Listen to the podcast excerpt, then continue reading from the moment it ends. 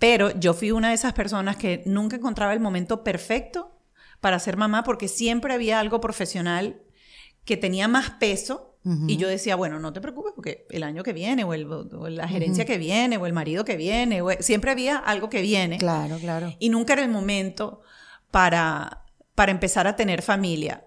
Cosa que hoy en día me arrepiento. Mi deseo por ser mamá siempre ha estado tan abierto que yo decía, si yo no puedo yo, yo voy con donación. Si yo no puedo con donación, yo mm. voy a adopción. Si yo no voy a adopción, voy a foster care. O sea, para mí, la mm. opción de... Por eso no tenía tanto miedo. Y iba a grabar unas cosas con el médico y él dijo, ay, vamos a, vamos a hacer otro, otro eco. Otro, otro ultrasonido. Y cuando entró a hacer el ultrasonido, no había latido. Wow, sin cita, pues, o sea. Había parado de, de, latir un día antes, dos días antes, por la medida que, que daba el... Y eso para mí ha sido más fuerte, Mónica. Pero horrible. Wow. Miren, si hay alguien con quien yo quería hablar de la maternidad, sobre todo esta semana donde muchos lugares del mundo celebran a las madres, era con mi amiga Mónica Pascualoto. Y finalmente la gente se abrió y aquí estamos en este episodio donde hablamos de la maternidad con todos sus colores, la gama completa del blanco al negro. Fíjense, Mónica es presentadora de televisión, locutora, productora, es host de su propio podcast llamado Bajo el mismo techo donde habla sobre la maternidad y también las podemos ver todas las mañanas en la pantalla de Univisión. Miren, Mónica tenido una larga carrera en los medios de comunicación, pero también ha tenido una larga carrera en ese proceso de hacerse madre, porque ella fue postergando ese deseo simplemente porque las condiciones no estaban dadas o como hacen muchas otras mujeres que le querían poner mayor energía al trabajo y después a lo personal. Y aquí me cuenta cuáles fueron las lecciones de haberse tardado tanto en tenerlos, cuánto le costó ser madre por segunda vez y cómo compartió con valentía su proceso con sus seguidores, por más dolorosas que hayan sido las etapas que le tocó vivir. De eso hablamos en este episodio. Y aunque la edad parece no acompañarla, pues ella no dejó de intentar su tercer embarazo hace pocos meses. Y en este episodio pues hablamos de esa experiencia y lo que ha traído a su vida, ¿no? Que mm, le ha enseñado a vivir unos duelos que ella pensaba que había dejado atrás y que ahora transita con la conciencia de que no hay atajos y los está viviendo sin ningún tipo de anestesia. Antes de dejarlo con este episodio que sé que van a sentir mucha empatía, los invito a que se unan a la comunidad en defensa propia para que puedan compartir con nosotros en nuestros encuentros online, para que puedan ver videos exclusivos, disfrutar de códigos de descuento y además pues sentirse apoyados por una comunidad que está dispuesta a reinventarse así como tú. Así que en el botón de comunidad de endefensapropia.com vas a conseguir toda la información de cómo hacerte miembro. Miren, la historia de Mónica, como muchas de las historias que hemos contado aquí en Defensa Propia, seguramente les hará sentir mucha empatía, como ya les dije, y les va a ayudar a verse reflejados en ella. Y eso nos ayuda, ustedes saben, ¿no? A drenar, a hacer catarsis, a no sentirnos solas en las transiciones de vida que nos toca vivir, unas más dulces que otras, pero que vivimos en Defensa Propia. En Defensa Propia es presentado por Opción Yo, la primera comunidad latina de bienestar. Bienvenida Mónica Pascualoto a En Defensa Propia. ¡Negra! ¡Qué rico! yo no sé cómo tú, o sea, yo no sé cómo haces la magia para estar aquí. Yo tampoco no me pregunte, porque de repente si lo pienso mucho empiezo a dejar de hacer cosas. Exacto, exacto. Lo digo por el tiempo. Mónica siempre, yo tengo esta sensación de que Mónica hace mucho y no es una sensación, es una realidad. Pero yo creo que ya es tu personalidad. Tú, tú tienes una energía particular. Desde que yo te conocí como a los 12 años, algo así. Tengo una energía particular y tengo que trabajar mucho en terapia porque no sé decir que no, esa es otra. Y a veces me meto en mucho lío porque no sé decir que no. Menos mal que la mayoría de las cosas en las que al final no supe decir que no, las enfrento con positivismo y me las divierto y me las tripeo, eh, porque si no creo que estuviese muy, muy amargada. Pero sí, la verdad es que siempre digo sí.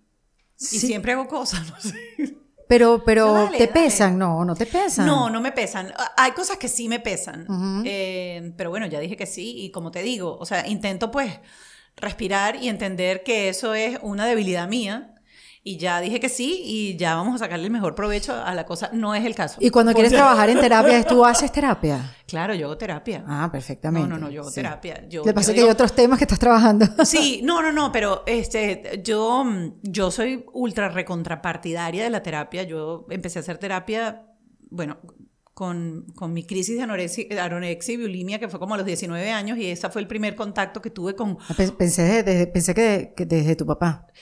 Mi papá fue a los 16, con mi papá no hice terapia. Luego me dio esa crisis de anorexia, bulimia como a los 19, 20 y fue la primera vez que yo dije, ¿Qué pasa con esto? ¿Cómo uno se puede recablear? ¿Cómo uno puede...? Porque hay cosas que detonan cosas y bueno, eh, como yo digo, la terapia es siempre como cuando comes sushi por primera vez, no te gusta. es asqueroso.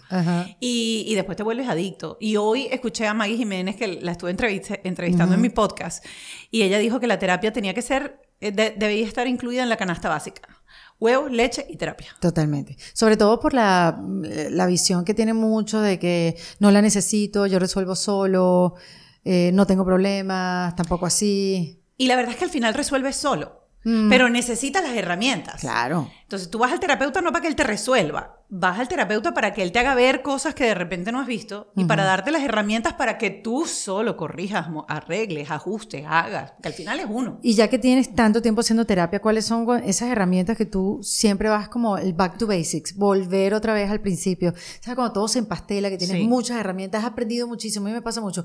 Y entonces tienes un montón de cosas nuevas que aplicar, pero llega un momento en que no, yo me voy otra vez a lo principal, a lo básico, para empezar otra vez a tejer hacia arriba. Y es otra vez decir, no es conmigo, no es personal. Porque al final siempre reaccionamos a cosas. Sí, sí, sí, es lo que nos contamos. Y, y, lo más básico de todo es que cuando algo te afecta es respirar y decir, no es conmigo, mm. no es personal, no soy yo, no tengo nada malo, y en ese momento empezar a reparar. Porque lo cierto es que tú eres la que tienes que reparar. Tú quieres cambiar tu relación con el mundo, tienes que cambiarla tú. Tú la cambias y cambia todo. No esperes que cambien los demás por ti. Es así. Y si hay alguien que tiene que respirar en este mundo es una mamá, ¿no? Y ahora que se acerca el Día de la Madre, ¿qué te gustaría a ti hacer verdaderamente el Día de la Madre? Ah, mira, yo puedo decirte que a mí me gustaría disfrutar sin ningún tipo de obligación o tarea. Me gustaría estar rodeada de mis hijos, rodeada de mi esposo, rodeada de mi mamá y no tener el impulso de ver un sucio en la mesa y limpiarlo. Porque es que el problema no es que te obliguen, es que uno tiene una cosa, que uno ve una cosa tirada en el piso y es uno el que la tienen.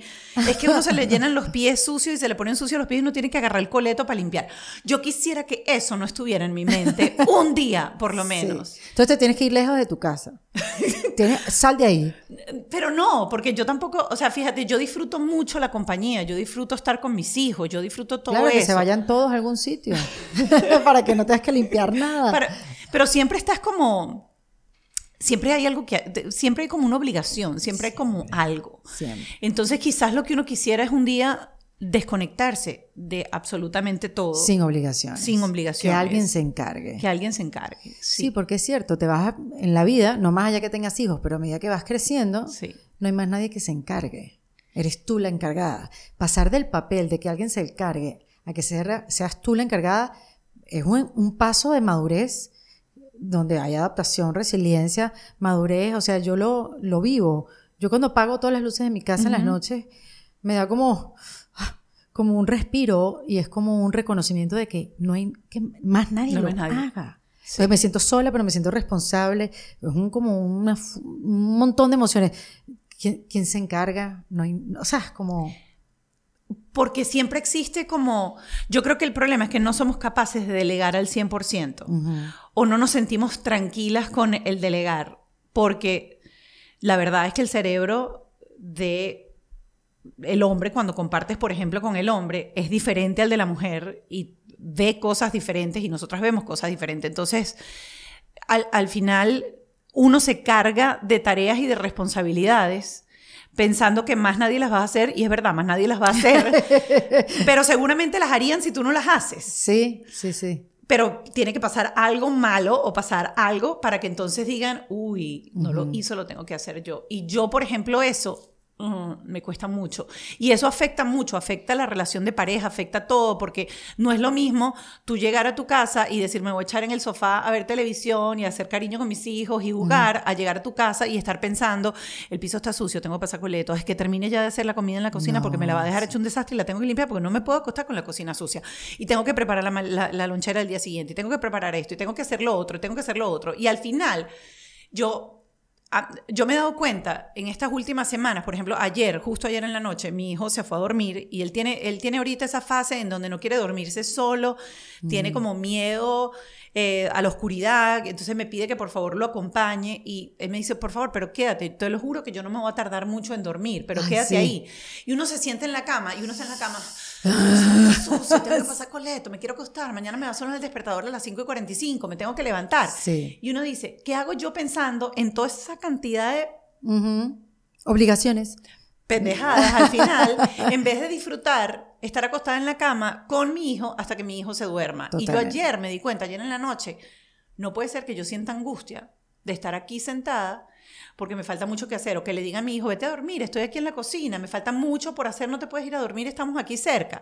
Porque yo le tengo que decir eso, porque no le puedo decir está bien, y dejo el sucio de la cocina Sí. y me voy a Y compartir. lo que acabas de decir es súper importante, Mónica, porque en ese pensar en lo que se tiene que hacer y no estar ahí en el presente, hace que tu sistema nervioso siempre esté en alerta. Y entonces generas el cortisol, Cortisol.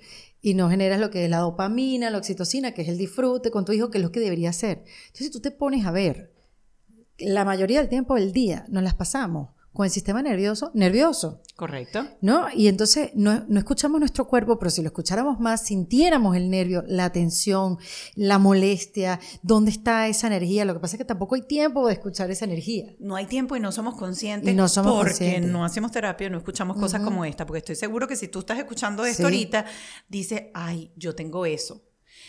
Y por eso es que fue tan importante ayer otra vez reconocer mi cuerpo y decir, eso se va a quedar ahí, yo me voy a quedar aquí sentada abrazando a mi hijo, no va a pasar nada en el mundo, pero si no tienes ese awareness, esa, esa Sí, claridad y esa conciencia de lo que está pasando, pasas la vida como una loca y te Como desequilibras, entonces vives amargada, vives estresada. Porque tú se pones a ver en la energía. Entonces Te, te empieza a energía- salir psoriasis, te empieza a salir tal vaina, se te empieza a caer el pelo, empiezas a somatizar todo ese desbalance químico que hay dentro del cuerpo por las emociones y por los pensamientos. Totalmente. Por eso es tan importante esa pausa, el escucharse. Uno no se ve. Yo, yo, yo, lo, yo lo hice como en una terapia que hay ejercicios, como, hay ejercicios como para calmar el sistema nervioso, para saber cómo se siente tu cuerpo sin el sistema nervioso nervioso. Ujú. Entonces, como que es hacer esa, esa, esa contabilidad.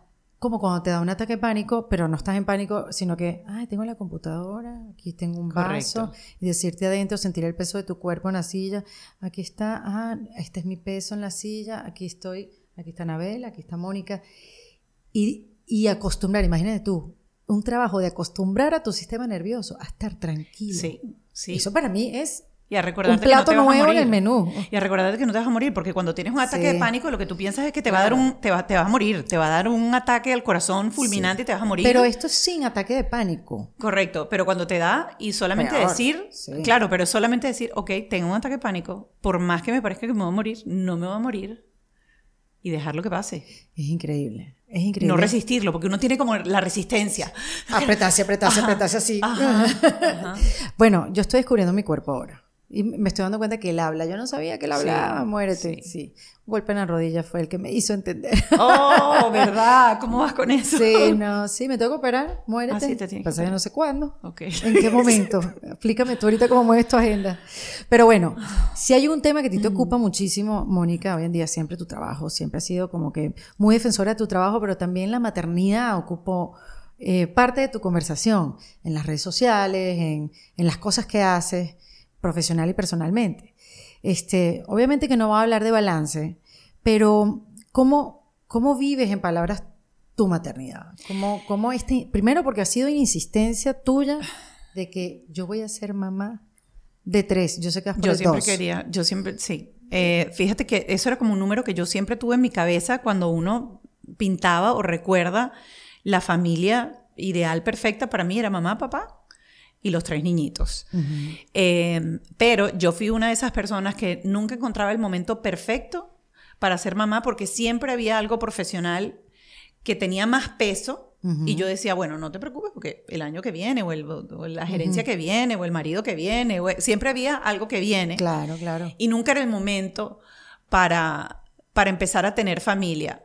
Cosa que hoy en día me arrepiento, en cierta forma, de no haber tenido el conocimiento que tengo ahora acerca de eh, la edad fértil de la mujer, porque si yo hubiese sabido eso, de repente no hubiese tenido los hijos en ese momento, pero hubiese congelado mis óvulos antes de los 25, 30 años y me hubiese ahorrado eh, todo, todo, Sufrimiento, este, todo este dinero, sufrimiento, sí. todo este dinero que he tenido que invertir eh, para tener mi segundo hijo y bueno, en el proceso del- de lo que fue el tercero. Eh, pero yo la vivo, yo la vivo a... a- yo, yo estoy inmersa completo, o sea, yo Sí, creo sí, que yo sí. esperé tanto y, y después de tener mi primer hijo, yo entendí o se despertó algo en mí que yo me siento muy cómoda siendo mamá. Me siento muy cómoda. Yo soy de esas mamás que los niños pueden estar peleando y gritando en el carro y no se altera mi sistema nervioso. Por ejemplo, mi marido tiene que parar el carro y bajarse del carro y decir Claro. que se tranquilicen y me llamas otra vez porque él se irrita o si los niños pelean en la pe- pelean no es la palabra, pero un niño de casi nueve años y una de dos cada vez que hay como una especie de confrontación por lo que sea, por agarrar el vaso, Sí, sí. la hija no sabe hablar y lo que hace es gritar. Entonces, claro, se convierte la cosa en una cosa bien estridente. y, y yo sé que hay gente que eso lo altera mucho. Yo tengo una paciencia, o sea, yo he pasado sentada en el, en el pasillo de mi edificio 48 minutos esperando que a mi hijo se le pase una pataleta para no cargarlo porque él tenía que caminar hasta la, hasta el- la puerta del apartamento porque su mamá tenía las bolsas cargadas y yo me aguanté los 48 minutos con reloj ¿Y de dónde viene repitiéndole. eso, Mónica? De, mira, es como muchas cosas. Primero, obviamente... Esa paciencia, lo que quiero la- decir. no, no sé, la, la- la paciencia es algo que... no- esa comodidad. en- no sé, en- me siento cómoda. Creo que esperé tanto y, y- y disfruté tanto que para mí este momento es el momento de ser mamá. De paso que va a durar un tiempo específico porque ya los hijos empiezan a agarrar vuelo y empiezan a ser cada vez más independientes y empiezan a salir de ese entorno en donde ya no eres mamá gallina y hay que abrirle las alas y dejar. Entonces yo quiero gozarme estos primeros años en donde uno es el proveedor, uno es el protector, uno es el que moldea, uno es el que trata de darle la mejor información y para mí es sumamente importante brindarles una base de inteligencia emocional para que sean adultos estables y sanos. Qué importante eso. Y ese proceso ha sido un proceso de recablearme yo, de recablear mi infancia, entender eh, todos los avances en la neurociencia para entender cómo funciona el cerebro del niño y no, y, y no cometer las atrocidades que uno, que uno, o sea, dale- Pero es da- cuestión de tiempo. A ti te sobran 48 minutos de tu vida para explicarle a tu hijo lo que tiene. O sea, eso también. Pero fíjate, yo sé que esos 48 minutos valieron para que la siguiente vez que él viera exactamente lo mismo no lo repitiera. Porque su mamá no, no quitó el límite. El límite era eso y tengo paciencia. Y a veces me pasa en la mañana y yo soy capaz de... Me pasa contigo y te llamo y te digo, voy a llegar 10 minutos tarde porque yo no voy a levantar el límite. Si el límite que yo puse es, estoy cargada de bolsas, necesito que camines hasta la puerta del apartamento, yo no voy a decirle no, no, no y a los cuatro minutos decirle, ay, está bien y lo cargo. Porque ese es el error. Ese es el error. Dios mío, Nosotros mi tenemos... maternidad está llena de errores. Nosotros tenemos un juego súper cómico en, en casa, que es que yo siempre le decía, mamá cumple todo lo que dice, sea bueno y él repetía, sea malo. Porque si yo, por ejemplo, decía, hoy no te voy a comprar el helado porque comiste tal cosa, no sé qué, mañana te lo compro. Yo mañana iba, lo anotaba en mi celular para que no se me olvidaba, y mañana iba, le compraba el helado y le decía, ¿te acuerdas que mamá ayer te dijo que no te lo compró, pero te prometió que hoy lo compraba? Hoy es el mañana de ayer porque mamá cumple todo lo bueno y todo lo malo. Entonces, lo que yo prometo como consecuencia la pienso tres veces. Claro. Porque esa es otra. Sí, no sé qué. Y te- nos vamos del parque si no te paras de aquí. Tiene que estar preparada a que si no se para, te tienes que ir del parque. Es así. Entonces, esos 48 minutos es eso, es dejar por sentado que si yo pongo un límite, te voy a amar, te voy a querer, te voy a respetar tu emoción, voy a acompañar tu emoción, pero mi límite no se mueve, papá. ¿Cómo ves la diferencia de la maternidad? O sea, porque, a ver, nosotros somos contemporáneas y nuestros hijos son como más grandes, que un poquito más grandes. La verdad que Matías tiene 14 años. Por eso son casi 10 años. Pero yo siento que hay como, sí, o sea, hay una diferencia en cómo nosotros nos criaron y cómo se cría ahora, esa paciencia que tú tienes, ¿no? Bueno, la, diferencia más grave que, o, o más grande que yo veo es que a nosotros no nos criaron con ningún tipo de conocimiento. No existía la enciclopedia Barça y la Salvat, que era lo único que estaba en la... No traían ningún tipo de conocimiento de neurociencia, de neuropediatría, de cómo funciona el cerebro de los niños, de qué pasa con el cortisol, de porque es importante validar las emociones. Eso no estaba a disposición de nuestros padres. Nuestros padres nos criaron a punta de reflejo de lo que les gustó de sus padres, lo que dijeron que no iban a hacer de sus padres, pero nosotros somos de los niños ignorados o sea, déjalo, ignóralo cuando llore. Ay, Porque es lo que es malcriado, ignóralo. Sí, sí, sí, sí eh, los golpes. Sí. yo siempre le digo a la gente cuando la gente me dice, bueno, pero un golpe con un chancletazo, claro, él aprende que no va a repetir. Ahora aprende por psicoterror, no aprende porque entendió que la. Que, o sea, no, existe un, un proceso psicológico de entender de manera sana qué es, porque claro, vas, vas, a aprender a trauma, vas a aprender a punta de golpe.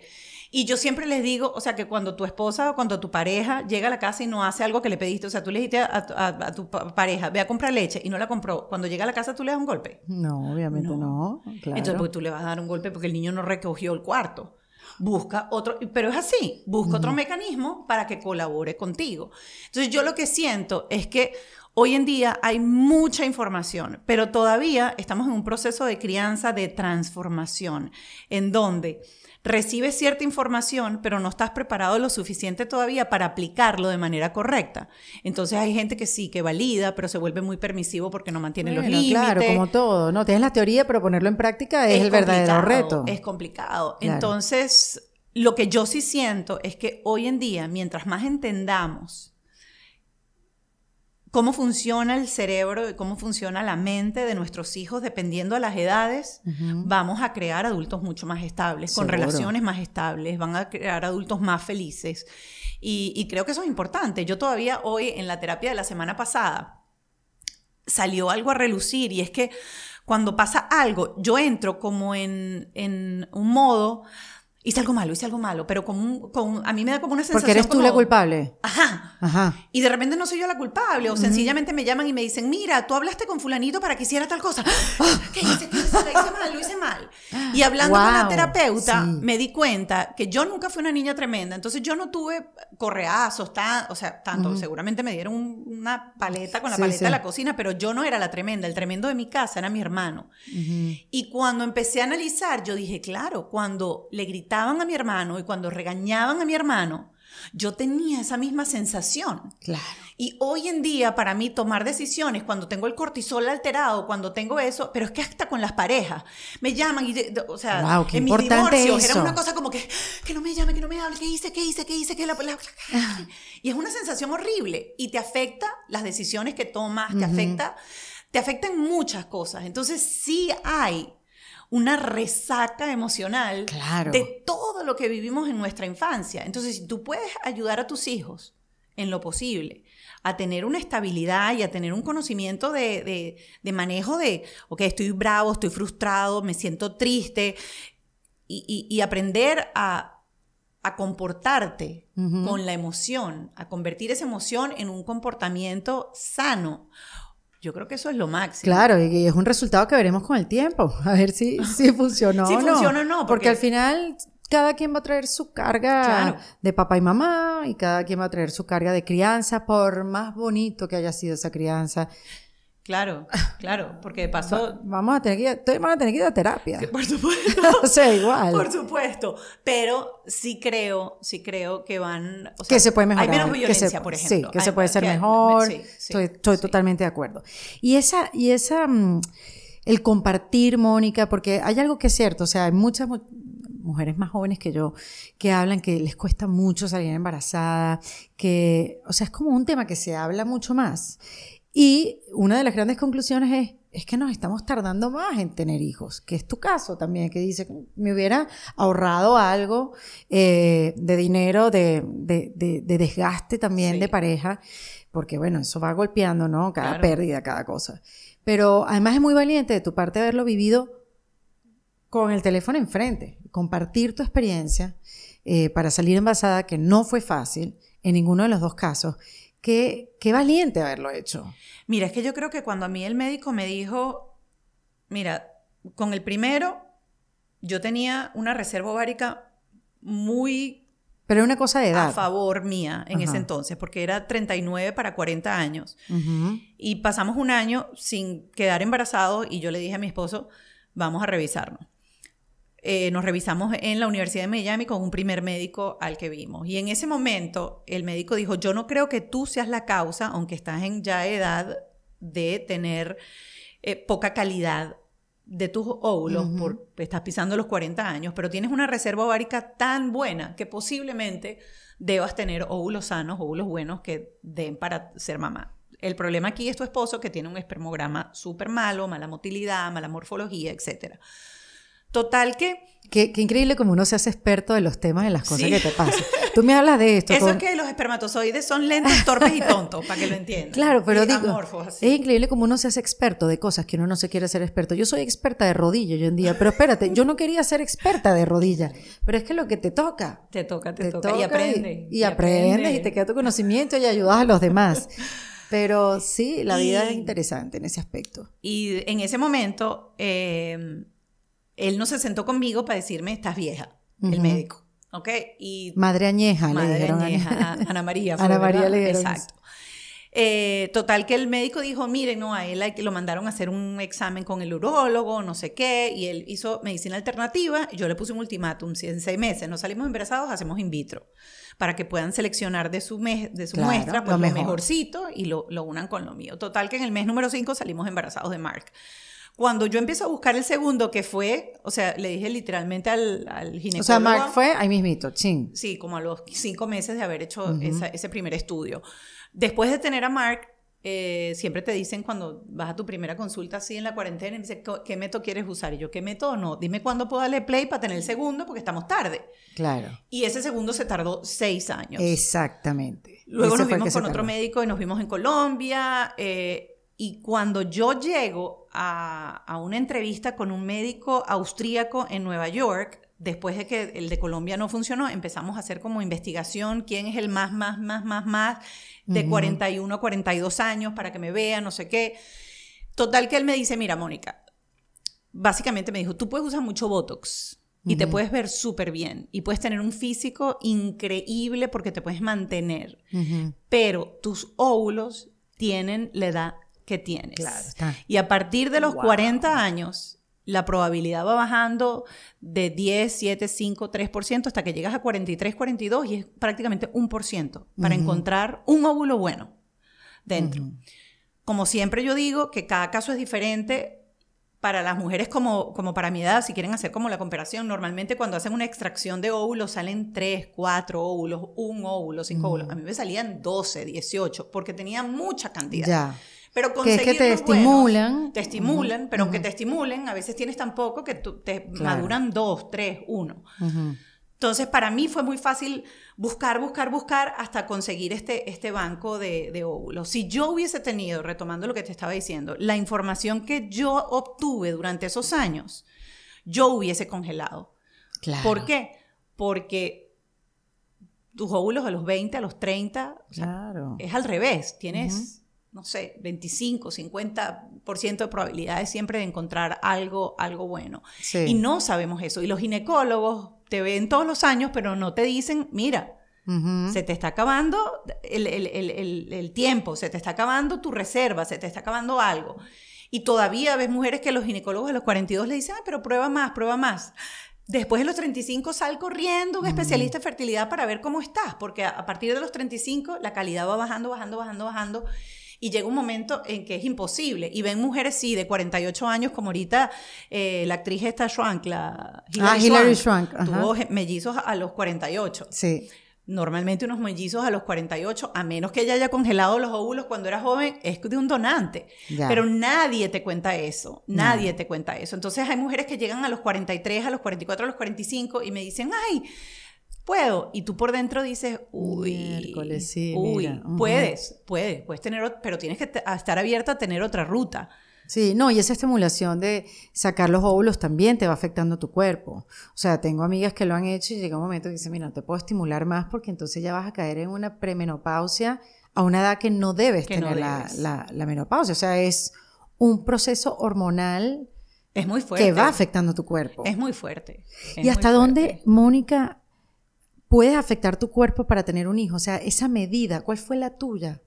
O sea, tenías a, tenías a Mark, querías, quieres, no, ahorita me vas a hablar del tercero, eh, llegar al segundo, porque no solamente es el desgaste eh, de cuerpo, es el, el, desgaste corporal, sino es el desgaste psicológico tuyo y el de la pareja también. Mira, yo creo que por la manera en que yo, yo cada vez que tenía una mala noticia, lloraba, me frustraba, pataleaba, pero al día siguiente es un instinto mío de decir cuál es el siguiente paso.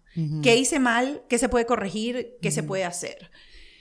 Em, en mi caso, yo tenía, o sea, tengo los embriones congelados, yo tengo la reserva congelada. Entonces, lo mío era volver a poner, volver a poner. Yo no tengo que volver a pasar o no tuve que volver a pasar por ese ah, proceso de estimulación porque el médico me dijo, tiene suficientes óvulos. Para vamos a, vamos a probar, probar, probar, probar para hacer un banco. Y después de tener ese banco, vamos a empezar a poner, poner, poner, poner. Porque ponerte te pueden poner hasta los 50 años, por lo menos la clínica en la que yo trabajo o con la que yo trabajo. Eh, pero lo que sí no puedes hacer es que si tienes uno ahorita, pruebas con ese uno, te estimulamos para ponértelo y si de repente a los tres meses lo pierdes, ya perdiste un año otra vez claro. de esos óvulos. Claro. Entonces es preferible sacar, sacar, sacar, sacar, sacar, tener ese banquito y con ese banquito intentar. Y eso fue lo que hice yo. Ya. Eh, y, lo que hablas de, del desgaste o el límite, mira, yo creo que mi deseo por ser mamá siempre ha estado tan abierto que yo decía, si yo no puedo yo, yo voy con donación. Si yo no puedo con donación, yo mm. voy a adopción. Si yo no voy a adopción, voy a foster care. O sea, para mí, la mm. opción de... Por eso no tenía tanto miedo, por eso iba con, quizás con, con menos presión de lo que puede ir una mujer que diga, no sé, si no es mío, no. O si no es mi vientre, no. o sea... Si era vientre alquilado, era vientre alquilado. O sea, yo estaba como muy abierta a todas las opciones. Por eso yo no sentía el miedo el apocalipsis. De no poder lograrlo. Entonces siempre había como la esperanza de un mañana. Ya. Si se me acababa mi reserva, yo veré cómo hago, iría a foster o iría a otra cosa. O sea, porque lo que yo quiero es ser mamá. Y ser mamá no es no es que te crezca en la barriga un hijo. Ser mamá no es que tenga tu ADN. Ser mamá es este proceso de, de, de, criar, de enseñar, de, de, nutrir, de, ser juntos. Claro. Y entonces, nació Clio. Este, y compartiste todo ese proceso, perfecto, no eras que lo estimulabas, pero igual me parece muy valiente de tu parte, porque aunque hay juicio, tú tienes el autojuicio tuyo, no pegó, algo pasó. El de tu marido, que Ralph es un ángel ruiseñor, y también vivió su momento, es un hombre muy sensible, muy, muy lindo, muy consciente, y quizás se derrumbaba más que tú. A él le pegaba más que a mí las pérdidas. sí, total. Este, y, es eso, o sea, ¿cómo sobrevive una pareja a esa caída y a volver a levantarse? Con, con terapia, no hay otra. No hay otra porque son momentos súper complicados, son momentos duros, los duelos de cada uno son duelos diferentes en momentos diferentes. ¿Y cuántas pérdidas tuviste?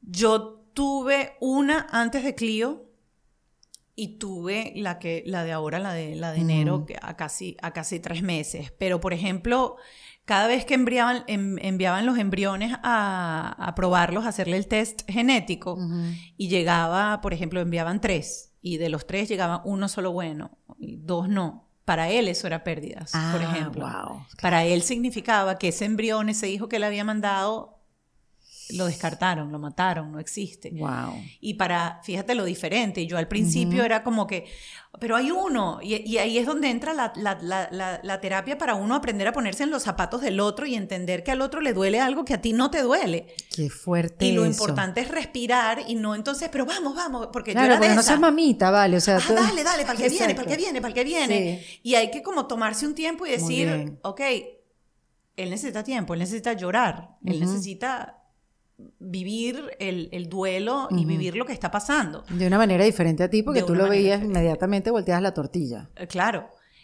Y es complicado también, es complicado porque ahí empiezan como las diferencias de ritmo, las diferencias de, que quieres lo mismo de repente. Este, Hay muchas parejas que se fracturan porque uno dice ya no quiero intentarlo más, hasta aquí llegó, y, y el otro dice no, yo quiero, yo quiero, yo quiero. Es difícil.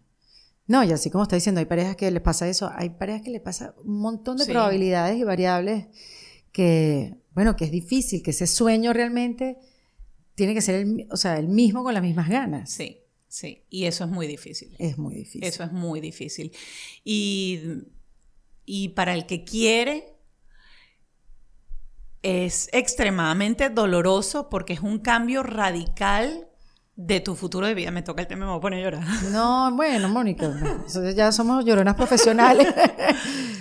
porque mm, es adaptarte a, a, una realidad de vida que si tú la compartes con los demás, la gente te dice que eres malagradecida porque mira lo que tienes, o sea, vas, a, vas, a, vas a votar todo, porque por lo general entras como en un proceso de depresión muy profunda. Por eso, es muy silencioso. Claro. Y solo. Y si a ti se te ocurre decir algo, entonces, dígame si tienes un hijo.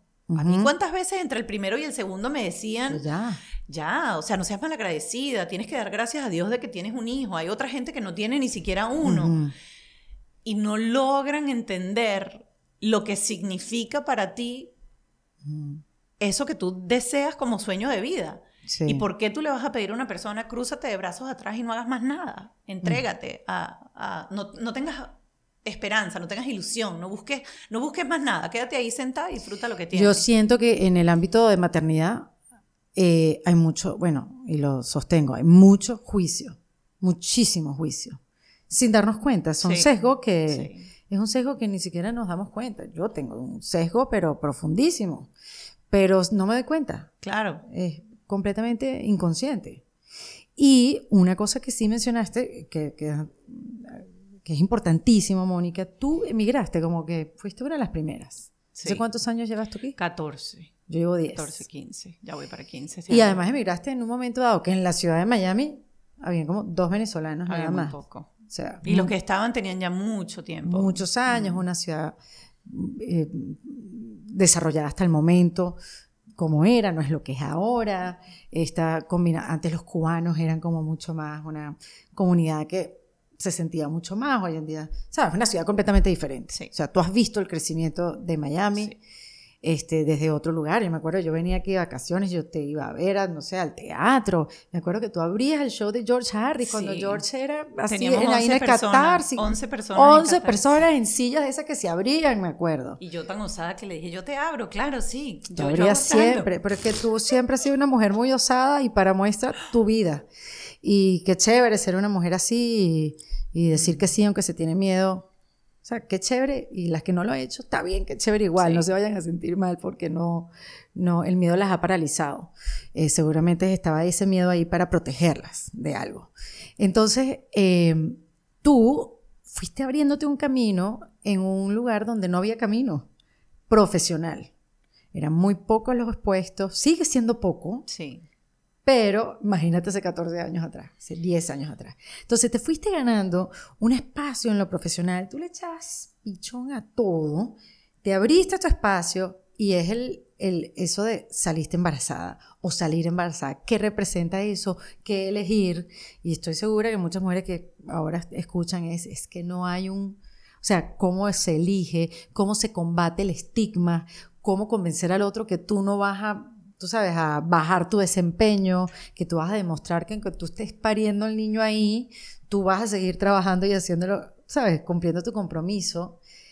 Es también una... Yo sé que tú tenías muy claro lo de ser mamá, pero esa conversación me imagino que venía recurrentemente a tu cabeza. Ah, fíjate que cuando, cuando yo decido ser mamá, ya yo tenía unos cuantos años aquí y yo no había logrado realmente cuajar en ningún lado.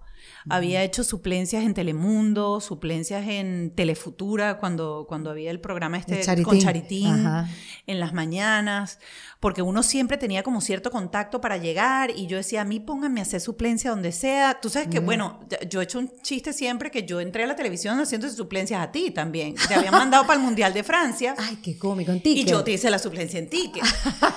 Ay, Mónica. donde le hacían suplente, donde ya necesitaba un suplente. Bueno, pero es un hago. camino, mira dónde te ha llevado. Y, y en este país entré haciendo suplencias también. Claro, claro. Y, y que suplencias no pagas, de paso. Suplencias no pagas. Y tú dices, no importa, mónteme ahí.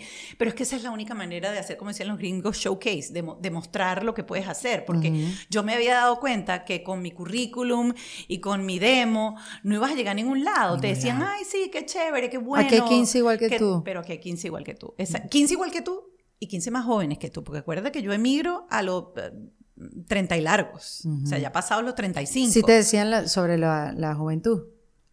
Mira, no te lo dicen, pero te das cuenta que das siempre tienen una de 20 después. Entonces tú, Claro. tú puedes sacar tu cuenta facilita. Y te pasó a ti. Vamos a estar claros, cuando nosotros entramos, había una generación que estaba saliendo y entró la generación de gente jovencita. Es verdad. Eso pasa, y sobre todo en televisión.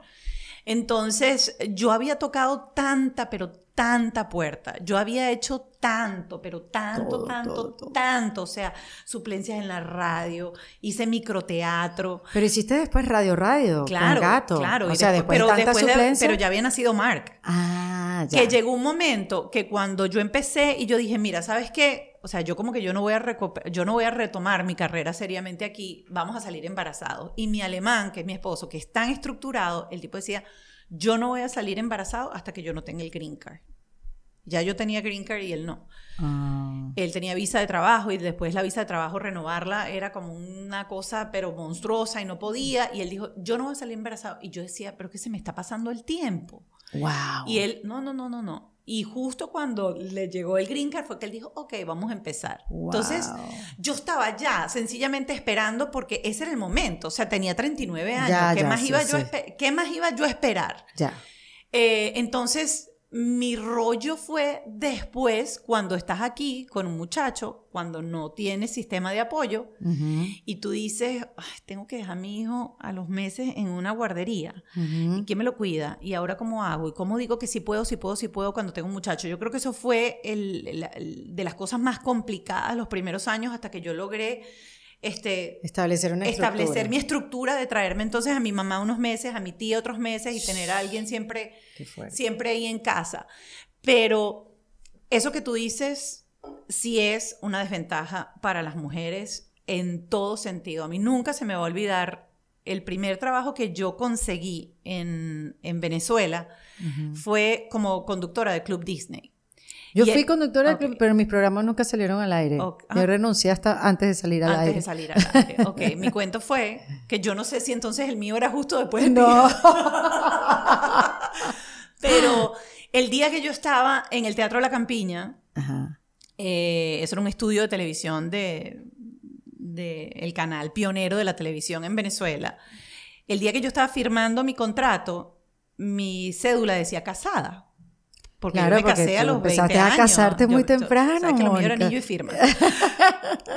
y me dijeron que no, porque era casada. ¿En Y porque era casada, dos cosas. Ah, por la marca de Disney. porque podía salir embarazada. Ah, ya, ya, ya. Y segundo, porque era mujer casada. Wow. Para que tú veas qué complicado a veces es para la mujer, y es verdad. Qué loco. Porque nadie pregunta si un hombre cuando lo vas a contratar, ajá, y si el niño le da fiebre, No, claro, ¿quién se queda en la casa? Y si el niño tiene una emergencia, ¿quién se queda en la casa? Bueno, a veces los niños también tienen papás que se quedan Sí, en la por casa. suerte las leyes han cambiado y ya no te pueden preguntar una cantidad de cosas, ya no te pueden preguntar si quieres ser mamá, si no quieres ser mamá, o sea, se ha evolucionado, Claro, pero puede ser que yo no te lo pregunte, pero de repente lo estoy pensando. Sí. Y a la hora de tomar la decisión, digo, Exactamente. "Ting". Bueno, y más en tu caso que trabajas con la imagen, ¿no? Que es aún más difícil o aún más fácil tomar una decisión de la Sí. próxima, la más joven, la que no está casada. Pero a la hora tú de decidir eso, no. Entonces no, no, fue no, un- influ- no influenció en ese momento porque como yo te dije, o sea, yo, yo había hecho de todo y yo llegué a ese momento y dije, yo no puedo seguir procrastinando esto por una, por, por una carrera que no sé Ya. si va a llegar. Qué por una carrera que no sé si va a llegar, porque yo siento, por ejemplo, que yo tuve éxito, yo siempre estuve presente en los medios, pero yo siempre estuve en una carrera por conseguir algo que yo no tenía, o por conseguir el prime time, o por conseguir el sueldo, o por conseguir lo otro, o por conseguir el proyecto. Eh, o sea, siempre yo sentía que yo no, que, que yo no tenía lo que yo No quería, no llegabas, no que no llegaba, que no llegaba. Entonces estaba ahí, pero estaba ahí mediocre. Entonces yo las veía, yo te veía a ti, veía a Camila, veía a Maite. Entonces tú dices, está en un escalón más arriba. ¿Qué tengo que hacer para llegar a ese escalón Qué más loco, arriba? Pero es verdad, es verdad. Pero igual, tú tenías también tu propio show, tenías tu radio, claro, tenías... Pero tú comparabas los cheques y los cheques no decían lo mismo. Bueno. Entonces, tú- tú sabías, obviamente. Entonces, decía, ¿qué más tengo que hacer? ¿Por dónde tengo que ir? ¿Qué más tengo que desarrollar? Y yo sabía que en ese momento, en Venezuela, si yo tenía familia, yo iba a tener otras responsabilidades y de repente eso me... O sea, yo no quería un hijo para dejárselo a alguien. Yo el día que yo dije, yo quiero tener hijos, los quiero tener para Claro. tener yo. Entonces, yo procrastiné tanto, tanto, tanto, tanto, que me pasó factura después. Wow. Recuerdo en, en el lanzamiento del libro, eh, ay, no, no recuerdo, eh, fue un, lanzamiento de, de un libro de, de una venezolana, Mariana Tencio. Eh, ella estaba hablando y estaba comentando, entonces la gente decía, tú que eres corresponsal, que vas, que aquí, que allá. Y yo recuerdo que en ese momento, cuando estaban hablando de eso, yo me paré y yo lo tuve que decir porque para mí en ese momento era como un mal sabor terrible, habíamos tenido la primera pérdida. Y, y yo le dije a todas las mujeres, si van a procrastinar la maternidad, tomen las riendas responsablemente, porque la factura puede ser muy dolorosa, Wow. muy dolorosa. Mm. Y por eso me volví en esos dos, tres años, o sea, una vocera de congela tus óvulos, revísate, congela tus óvulos, revísate y toma responsablemente las riendas de tu maternidad. Qué chévere eso que dices, Mónica, porque sí, este, hay mujeres que, hay mujeres que se están tomando su tiempo responsablemente para ser madres y les está costando, precisamente. Y es importante que lo digas porque, bueno, por las consecuencias y porque, bueno, de repente no es un mensaje que se da tan fácil por ahí. Claro, y nadie te va a decir, mira, yo gasté un apartamento y seis años para tener un hijo. Nadie te lo va a decir. Claro, porque es muy costoso O nadie- el almacenamiento. No, lo que es costoso es todo el procedimiento. Almacenar son 120 dólares al, año Ah. guardar congelado. No cuesta Ah, nada guardar. Lo que cuesta es estimularte, los medicamentos, todo el proceso. Nadie te va a decir, mi marido tuvo que usar donante de semen para tener un hijo. Nadie te va a decir, este, hasta que lo tiene, por ejemplo, ah, no, es que yo utilicé vientre subrogado, por eso salió. Nadie te echa el cuento hasta que no tiene la historia feliz. ¿Por qué tanta vergüenza en ese camino? Y por eso yo dije, yo voy a contar mi historia, salga sapo, salga rana, porque yo no conté la historia después. Yo no sabía si iba a usar donante, yo no sabía si iba a tener óvulos, yo no sabía, yo no sabía nada. Sabías Yo nada. decidí contar lo que va pasando. Ujú.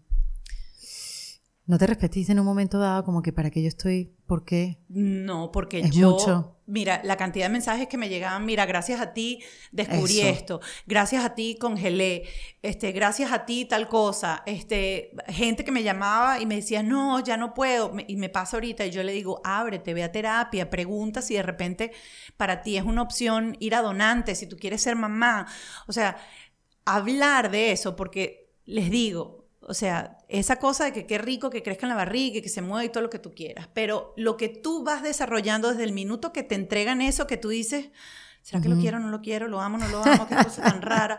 A cuando van pasando los años y lo empiezas a oler y lo empiezas a querer y te empieza a mirar feo y te empieza a voltear los ojos y te dice, mamá, camina para el colegio como si no me conociera, porque ya me lo digo.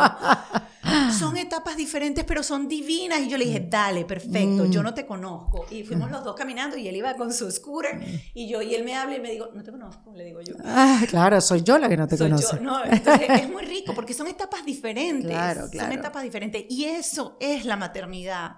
Eso es la maternidad. Es pasar guayabo, es sufrir con ellos, es, es, es no saber qué hacer, es desesperarte, es, Es ser culpable. Tener, ajá, es tener mom rage, así que te da aquella rabia que en algún momento te provoca soltar Sí. todo y pegar tres gritos.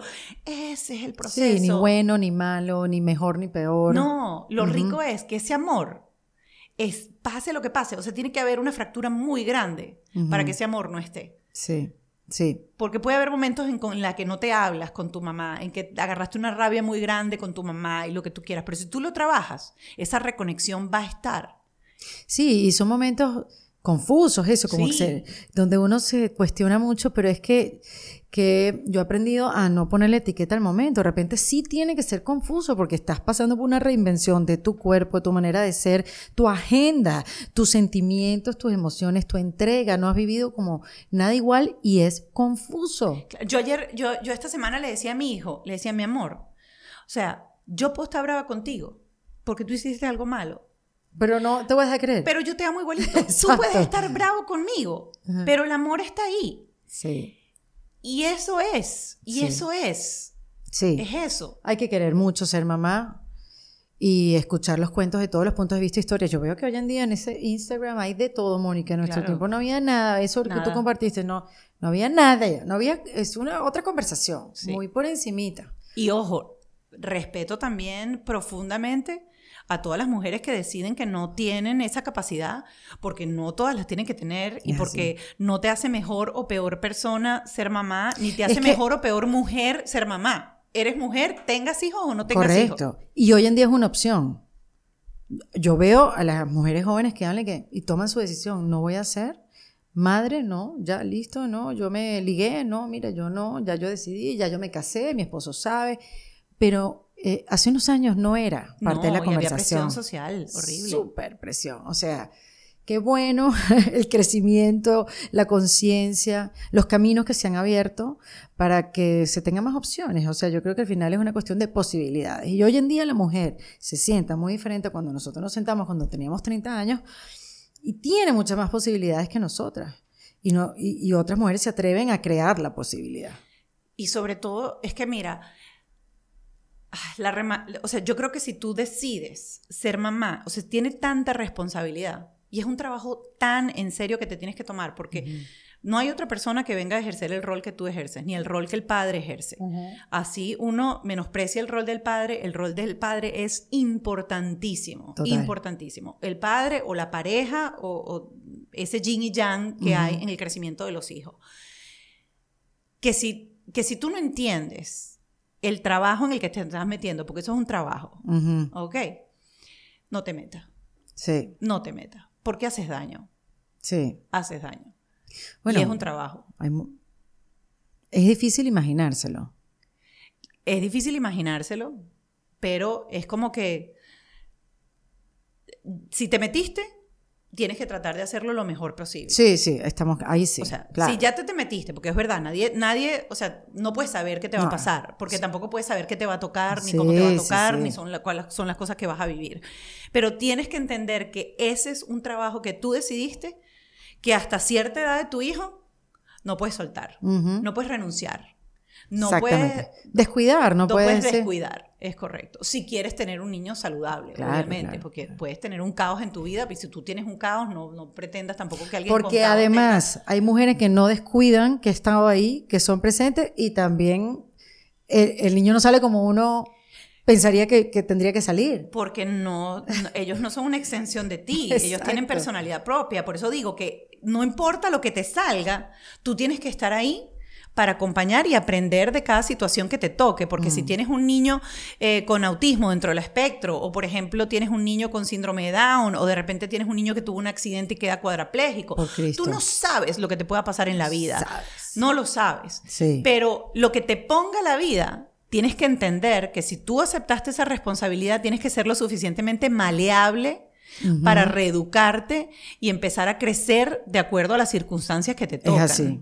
Y por eso terapia, y por eso búsqueda de herramientas, y por eso conversación con otras madres, porque se puede cambiar. Claro. Y tienes que cambiar. No hay manera de Sí, vivirlo sino cambiando. Y cuéntame, eh, este último intento, porque nosotros nos sentamos en diciembre Sí. con estos almuerzos que hacemos, y entonces tú y yo llegamos de primeras. Y entonces tú me dijiste, no, yo voy para el tercero. Voy a hacer una pausa en este episodio donde especialmente hablamos de los beneficios de hacer terapia. Mónica, por su parte, ha hecho terapia durante mucho tiempo y a lo largo de esta conversación eh, me ha contado lo bien que le ha hecho, ¿no? De entender las diferentes etapas de su vida. Yo también he hecho terapia durante muchos años y también puedo decir que eso me ha traído pues muchos beneficios, una mente clara para tomar decisiones, reflexión, reconciliarme con el pasado, ver el futuro con esperanza hacia adelante y mm, si tú estás pensando hacer terapia, yo te quiero recomendar un sitio donde lo puedes hacer con total seguridad, con buenos precios, porque sé que la terapia puede ser costosa. Y ese sitio se llama opcionyo.com. Opcionyo.com es una plataforma donde tú puedes conseguir a un profesional y hablar de esos temas de vida, pues que ahora se ven un poco trancados y donde te sientes un poco estancada. Y eso lo vas a lograr hablar con este profesional después de que hables con una consultora de bienestar que después de escucharte te va a llevar al profesional perfecto e indicado para ti, para que pongas tu salud mental de primero. Está opcionyo.com, donde su prioridad es tu bienestar. Te invito a que le des al link que dejo en la descripción de este episodio para que vayas directo al WhatsApp de opcionyo.com y comiences a hacer las preguntas que necesitas y no hayan obstáculos para que comiences a transitar tu camino de bienestar junto a los amigos de opcionyo.com. Fue diciembre que nos sentamos. No, un poquito antes. Un poquito antes. Porque tú en diciembre ibas a intentarlo. En noviembre lo puse, el Ah, veintitanto de noviembre. Nos sentamos al principio de noviembre, exacto. Exacto, con Mónica. Exacto. ¿Qué? ¿Qué? Porque explica, explícame qué está pasando. Mira, vuelvo, es- y esto fue un, un año de terapia de pareja para llegar a, a la decisión de volver a intentar teniendo los embriones congelados. Y la experiencia previa. Y la experiencia previa, previa. pues, que- Porque obviamente mi esposo no quería otro más y yo quería otro más. Y, mm, y bueno, llegamos como, como dicen los americanos, un messy middle, a una, a una mitad ah, un poco complicada en donde uno cede y el otro, o sea, es como que para poder llegar a, a una decisión.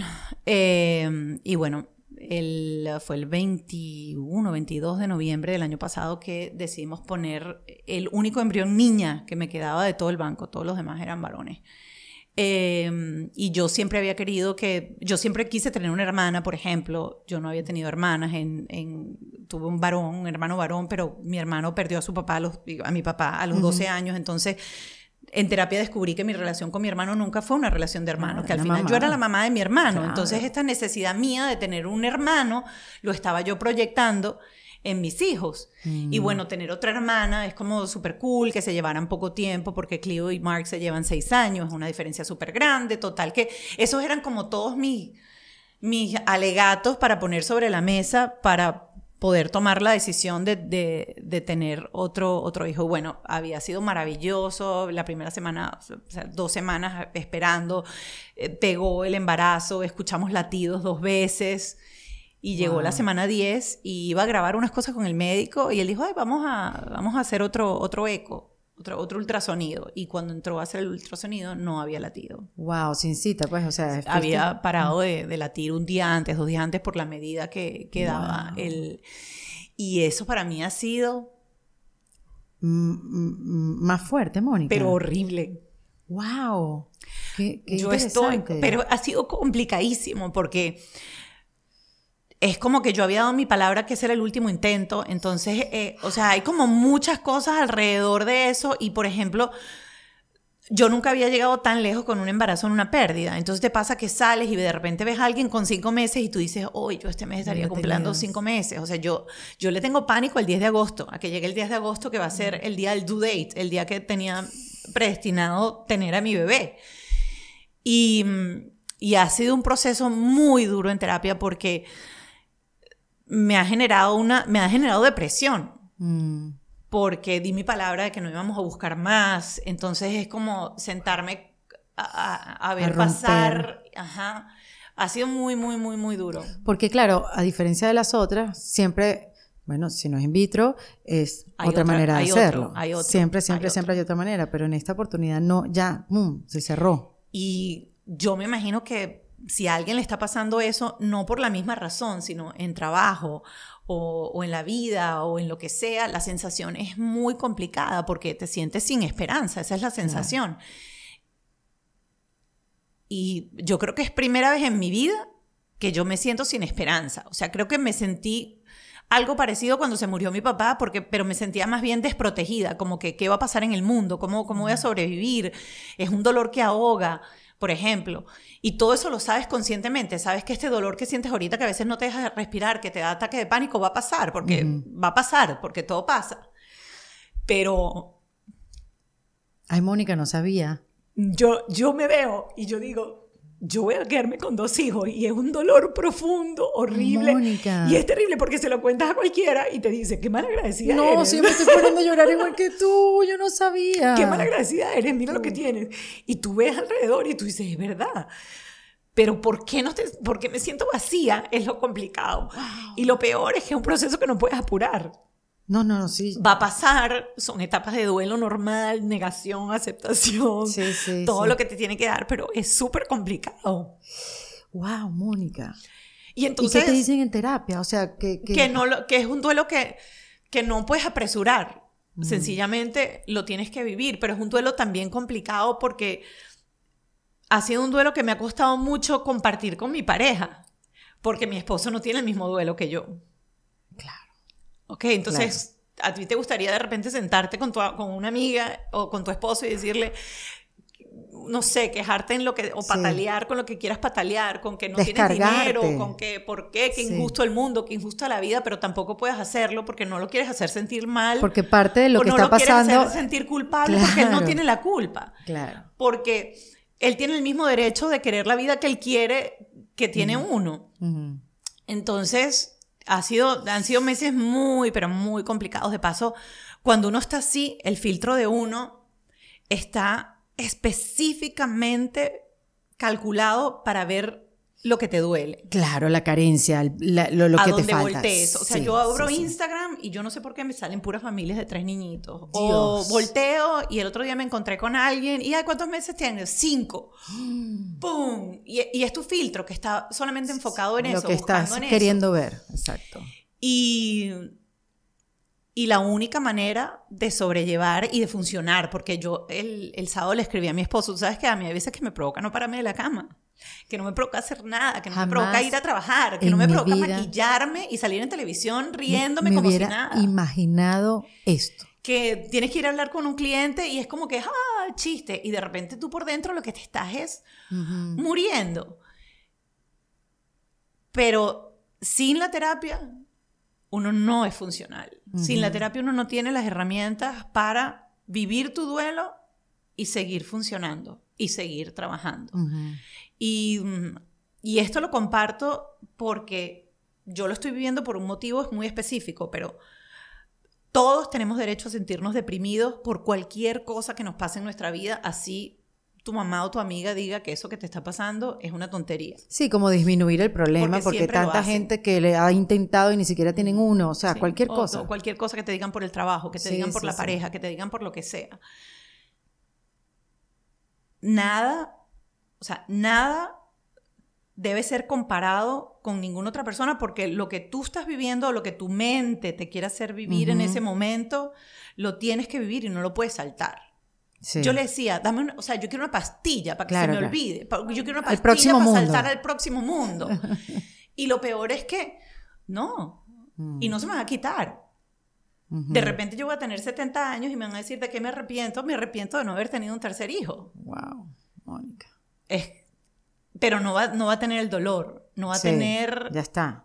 Ya Bueno, sanó. tú, mm, llegará la resiliencia, llegará la aceptación. Llega todo lo que tiene que llegar, pero tiene su tiempo. Claro, llega en su momento. Sí. Wow, Mónica, no sabía eso. No sabía que estabas ahí. Qué importante que cuentes eso porque, este, fíjate, tú cuando llegaste yo te dije, Mónica, o sea, estás en tu momento, tus videos, estás en Univisión, este, que estuviste muchos años en América TV Sí. que te dio, pero bueno, ya estás fija en Univisión, no le estás haciendo la suplencia a, A nadie. Wow, hay un cambio, hay un, tú ves cuando hay un shift, cuando hay un paso más arriba y, y te veo que estás viviendo, wow, tienes tu Clio, estás viviendo, te mudaste. Que por ejemplo la mudanza, la mudanza ha sido un sabor amargo, ah, o sea, dulce amargo, terrible, porque la decisión de comprar el apartamento la tomamos porque Ya estábamos no. embarazados y ya no cabíamos ahí. Oh, claro, claro. Ya eran tres en un apartamento de dos habitaciones, ya, o sea, ya. val- ¿Se toma o no se toma la decisión? Sí, se toma. Y fue prácticamente a la semana de haber comprado el apartamento cuando esto pasa. Entonces tú dices, me voy a mudar aquí, y tú entras ahí y dices, toda la película que tú tenías, tienes el apartamento, pero la película está completa, incompleta. Es muy rudo, Es muy rudo. es muy rudo. Y entonces lloras con alguien y te dice, pero tienes el apartamento, o sea, mira lo que tienes, pero qué es que lindo, una cosa no- y tienes tus dos hijos, y tienes esto, y tienes tu y tú y que, sí, pero no es lo, no es lo, que- no es lo que, no es lo que yo pinté, Claro. no es lo que yo pinté. Sí, pero mm, yo siento que me imagino que por, por tu forma de ser y por lo que te conozco le estás diciendo sí a este dolor. ¿Qué es lo que hay que hacer? O no sea, hay más nada que hacer. No hay más pues. nada que hacer. No hay más nada que hacer porque no lo puedes saltar. Mm. No lo puedes saltar. Y la otra cosa que aprendí con, con la pérdida es, y, y aquí sí voy con, con, con la pérdida en sí y todas las mujeres, porque resulta que cuando tienes una pérdida, entonces te empiezas a enterar que fulanita también, que menganita Sí, también, sí, que todo pasa, el mundo pasa, tiene, pasa. pero nadie lo dice. Y es dar permiso a que la persona que tiene una pérdida no sienta vergüenza de llorar cuando le provoca llorar. Mm, Porque uno le da como pena. Sí. Y, y te, co- y, y entonces ese, ese proceso de duelo lo vives como a media. claro. Y, y en muchos de los libros que me recomendó mi terapeuta en el proceso del duelo, fue súper interesante. Lloré muchísimo, pero fue muy interesante. Cómo te recomiendan no saltar, ponerle nombre. Mm, eh, hacer, hacer un ritual. De hecho, eh, en uno de los audiolibros que escuché, esta persona había perdido a su bebé a los nueve meses, o sea, tuvo que parir un bebé Wow. que murió a los nueve meses dentro de su vientre y no me imagino el, el- el dolor de eso, pero lo importante que ella decía del proceso de que no se lo lleven, tenerlo en ese momento, o sea, vivir el momento. Y a veces le tenemos tanto miedo al dolor que lo tratamos de tapar y de no cursar por el medio. Por el medio, así en el centro. Sí, total. Y entonces vas arrastrando duelo tras duelo, tras duelo, tras duelo. Cuando, cuando empezamos este proceso de limpiar ese duelo, te das cuenta que yo viví muy mal el duelo de mi papá y lo tenía arrastrado, ese abandono terrible, que eso fue un abandono para mí, o sea, Que murió de un infarto. de un infarto, pero Y contigo, mi ¿no? mente, sí, mi mente, para eso fue un abandono, o, lo- o mi Claro. subconsciente lo tomó como un abandono. Y luego sucesivamente muchas cosas de tu vida que van, que no vas viviendo el duelo por ese mecanismo mío de eh, lo Dale, que viene, dale, dale, lo que viene, lo que sí. viene, lo que viene. Entonces, yo creo que es por primera vez yo me Wow. estoy dando permiso a vivir lo que siento y Mm. compartirlo con mis hijos. O sea que, porque esa es otra. Tú, entonces tú te, te- te tienes ganas de llorar y entonces te tapas el llanto porque tus hijos, para que tus hijos no te vean. O te No, preguntan qué te pasa. No, no me pasa nada. O hasta conmigo en esta conversación. Yo siempre te he visto adelante feliz, sin problemas, para adelante. Para tú, la- los problemas para ti son oportunidades, siempre. Esa es tu actitud ante la vida. Yo por eso también me sorprendo. Y qué bueno que te dejaste, la vida te llega. Sí, Qué bueno que te dejaste. Y decirlo eso. así. Recuerdo que con mis hijos, por ejemplo, cuando Mark me ve llorando, ¿estás llorando? Sí, estoy llorando. ¿Estoy triste? Sí, estoy triste. ¿Por qué?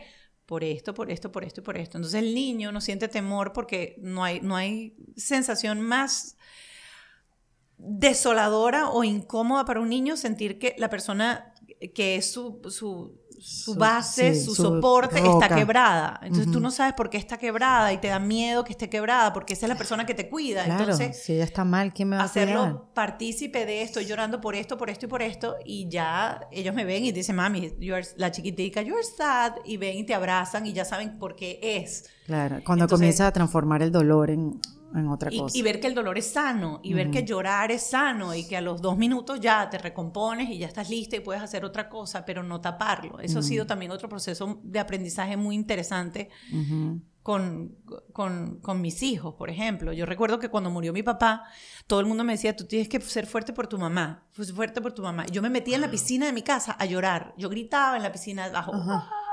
Ajá. O sea, claro, salías y estabas normal. Ah, tienes los ojos rojos, claro, la- el cloro de la piscina. Claro. Y no, lo- el, el dolor, el dolor es una emoción que tiene que ser tan liberadora como la risa cuando la tienes en conjunto con gente. Tienes que sentirte libre y sentimos mucha vergüenza de llorar, Mucha vergüenza. Mucha vergüenza. De llorar cualquier cosa. de cualquier cosa. cualquier cosa. Wow, Mónica, yo te digo, me, me impresiona y te voy a decir alguna vez más estas conversaciones, porque tú y yo hablamos, o sea, tú, tú- tú no lo habíamos hablado, que a través de las historias de las mujeres es increíble como, como se abre nuestra comprensión. Tú sabes, el- la empatía, se nos abre otro mundo. Eh, lo importante es que seamos valientes en hablarlas. Este podcast, bueno, yo me voy a poner a llorar ahora contigo. o sea, coño, ¿por qué? Es que no habíamos hablado desde noviembre Sí. cuando estaba a punto de hacer esto. No nos hemos sentado más No. a hacer get together y a echarnos los cuentos. Pero me da, am, eh, no placer, pero me alivia mucho saber que esta historia va a ayudar a otras. Claro. Y que te atrevas a contarla y decirla, me encanta. Pero, pero suena rarísimo, pero Me encanta. Y que te estés dejando vivir el dolor, Mónica, era una cita pendiente que tú tenías. Y me encanta que la tengas ahora. Y que la, y que la vas a seguir y que vas a salir de ahí. Este, y bueno, uno sabe, uno sabe que va a salir y a mí me encantan estas conversaciones porque yo sé que hay mucha gente que está de repente en el mismo momento. total. Y, y la verdad, a veces las situaciones asustan, asustan porque porque no sabes si, si, si, el dolor o lo que uno está pasando, yo muchas veces digo, que te van a volver loca. No solamente te van a volver loca, sino se afecta a tu pareja porque obviamente Ralph no está acostumbrado a ver a una mujer que, que, llora, a una mujer que anda sin energía, a una mujer que anda apagada. Entonces para él también tiene que ser muy doloroso. Mm. verme a mí y la dinámica de la relación cambia. Entonces, si uno no tiene el soporte de la terapia, tu pareja se lo puede tomar personal y se acaba una relación por eso. Por ejemplo. Entonces hay que tener mucha madurez para ponerse en el zapato del otro y entender que el zapato del otro es un proceso diferente y dar espacio a que el tiempo pase. Yo se lo decía el otro día, yo, yo no sé cuánto me va a durar. Claro. O sea, no sé cuánto me va a durar. Claro, si uno supiera. No lo sé. Yo mm. quisiera que esto se acabara ya mañana y que no me importara, que me hicieran un lado del cerebro y que ya, pero, pero no lo sé. Y la verdad es que el dolor es más fuerte que mi parte racional, porque mi parte racional está. Claro. Y, y, uno sabe, y uno lo ve, y uno dice, ya está, no, no es tan malo tampoco. Pero tomando en cuenta que estamos en el mes de concientización acerca de los trastornos y las enfermedades mentales. Bueno, y el Día de la Madre y el Día de la Madre. Próximamente. Hay que entender que a veces no controlamos las emociones y que las emociones tienen, tienen un baile interno y que hay que acompañarlas con herramientas para que no se vuelva todo un caos, pero son necesarias y están ahí y tienen un porqué. Sí. Y hay que darse tiempo y la gente que está alrededor de una persona que tiene depresión o que está pasando por un momento complicado tiene que ser más empático y entender que lo que está haciendo no es una malcriadez, que lo que está haciendo no es para molestarte a ti, que no lo está haciendo porque es mal agradecido, lo está haciendo porque está atravesando un mm. momento complicado y difícil.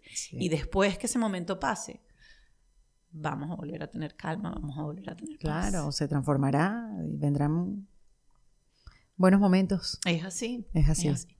Ay, Mónica. Feliz día madre. si hay alguien con quien de verdad quería hablar de la maternidad era contigo.